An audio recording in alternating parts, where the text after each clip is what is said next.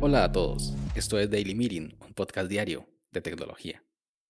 Este es el capítulo 41 y hoy es lunes 12 de abril de 2021 y es el Día Internacional de los Vuelos Espaciales Tripulados, en el cual se conmemora el primer viaje espacial tripulado por un ser humano, que fue protagonizado por el ruso Yuri Gagarin en 1961, hace 60 años.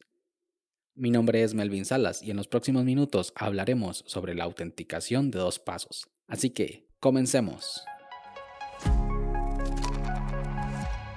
Hemos hablado en este podcast sobre la importancia de utilizar una contraseña para cada servicio o web que usemos, además de que éstas deben ser seguras, con el largo suficiente y caracteres especiales, mayúsculas, minúsculas, números.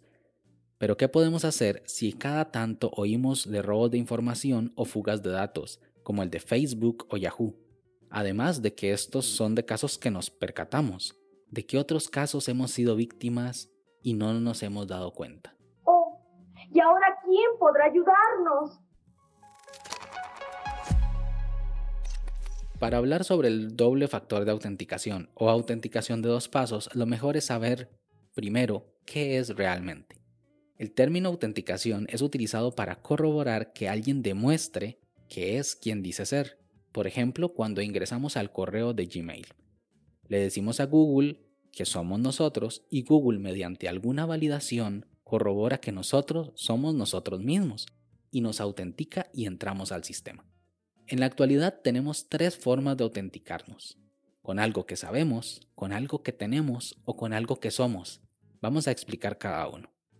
Cuando decimos que nos autenticamos con algo que sabemos, nos referimos a algo que guardamos en nuestra mente.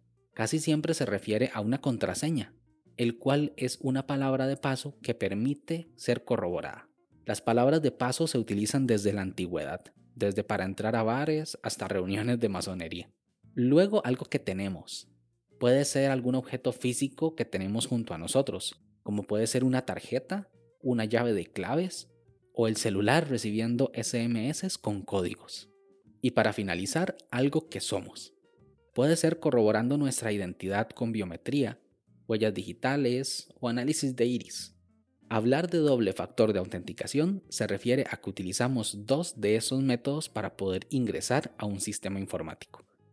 Cuando desbloqueamos nuestro teléfono con huella, solo utilizamos uno de esos factores, el que somos, o sea, la huella digital. Y si no nos reconoce la huella porque andamos con guantes o con las manos mojadas o sudadas, podemos pasar a otro factor de autenticación, el PIN, el cual es algo que sabemos.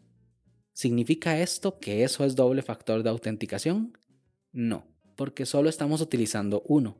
Si nos pidiera los dos datos para ingresar siempre, sí lo sería. Sería poco práctico y molesto, pero sin duda sería más seguro. Cuando vamos al cajero automático a sacar dinero en efectivo, solemos hacerlo mediante dos factores de autenticación, algo que tenemos y algo que sabemos, la tarjeta y su PIN respectivamente. Por eso es poco común que alguien saque dinero sin que nos demos cuenta, porque resguardamos las dos cosas a la vez, y eso aumenta el nivel de seguridad. Ahora bien, ¿cómo podemos trasladar el concepto de doble factor de autenticación a nuestros servicios web para evitar que si vuelven a meterse en la base de datos de Facebook nos roben nuestra identidad? Sin duda, todos los servicios web basan su seguridad de autenticación mediante un sistema de un factor, que es algo que nosotros sabemos, la contraseña. Por suerte, muchas páginas de Internet dan la posibilidad de agregar un segundo factor de autenticación, el cual sería algo que tenemos, nuestro teléfono móvil, mediante el envío de códigos por medio de SMS para poder entrar. Sin este código no podemos ser autenticados. Y listo, añadimos una segunda capa. El problema con los códigos SMS es que no siempre tenemos señal, porque podemos estar en un lugar lejano o en otro país. El servicio puede estar saturado también, no tenemos batería en el dispositivo, o si cambiamos el número de teléfono y se nos olvidó cambiar el número en la plataforma que estamos utilizando, el cual sería un gran problema. Además de múltiples casos en los que hacen clonación de números de teléfono, el cual permite a criminales acceder a estos mensajes dentro de la misma red celular. En fin, es algo muy engorroso y que nos pone realmente en desventaja. Por suerte, existe una forma de poder generar esos códigos desde nuestros móviles sin tener que recibir esos molestos e inseguros mensajes SMS.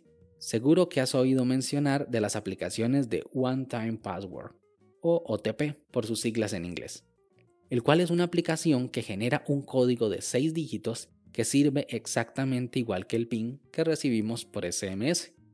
Para poder utilizar este sistema tenemos que hacer dos cosas. Primero, descargar una aplicación OTP, escanear el código QR del servicio que queremos proteger y listo. Cada vez que nos pida el código, en lugar de recibir un SMS, introducimos el código que nos dice la aplicación. Pero ¿cómo funciona?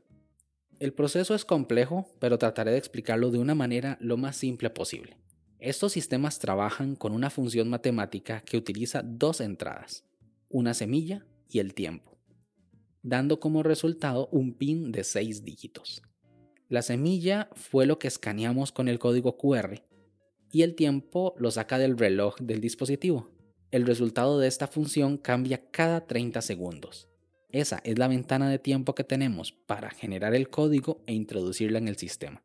Con esto lograremos que si alguien tiene nuestra contraseña, deberá tener además el código PIN que además cambia 30 segundos para poder ingresar a nuestro Facebook, Twitter o Instagram, y que eso pase es mucho más difícil. Lo más interesante de este método es que no necesita conexión a Internet, porque es solo como una función matemática. Así que si el móvil o dispositivo donde tienes el OTP no tiene Internet, no pasa nada, el código igual se generará. Las aplicaciones OTP más comunes en el mercado son Google Authenticator, Audi o Microsoft Authenticator. Para estos no necesitas tener una cuenta de Google o de Microsoft, solamente la aplicación instalada. Yo en lo personal uso OnePassword, el cual tiene un escáner de OTP por QR, aunque tener las contraseñas y los OTPs en la misma aplicación puede ser algo inseguro, me lo estoy pensando. Es importante aclarar que el proceso para generar este segundo factor es diferente para cada servicio y cada servicio nos va a pedir escanear un código QR distinto. ¿Qué pasa si pierdo el teléfono móvil? Algunas páginas ofrecen códigos de recuperación, las cuales debes guardar por si esto pasa. Solo asegúrate de no guardarlos en el mismo teléfono móvil. ¿Qué opinas tú? ¿Las aplicaciones OTP son necesarias o muy engorrosas? Sin más, este episodio llega a su fin. Si quieres estar atento sobre los capítulos futuros, no olvides suscribirte desde tu aplicación de podcast favorita. También puedes escribirme por Twitter, arroba Melvin Salas, o conocer más sobre este proyecto en melvinsalas.com barra podcast. Nos escuchamos mañana. Hasta luego.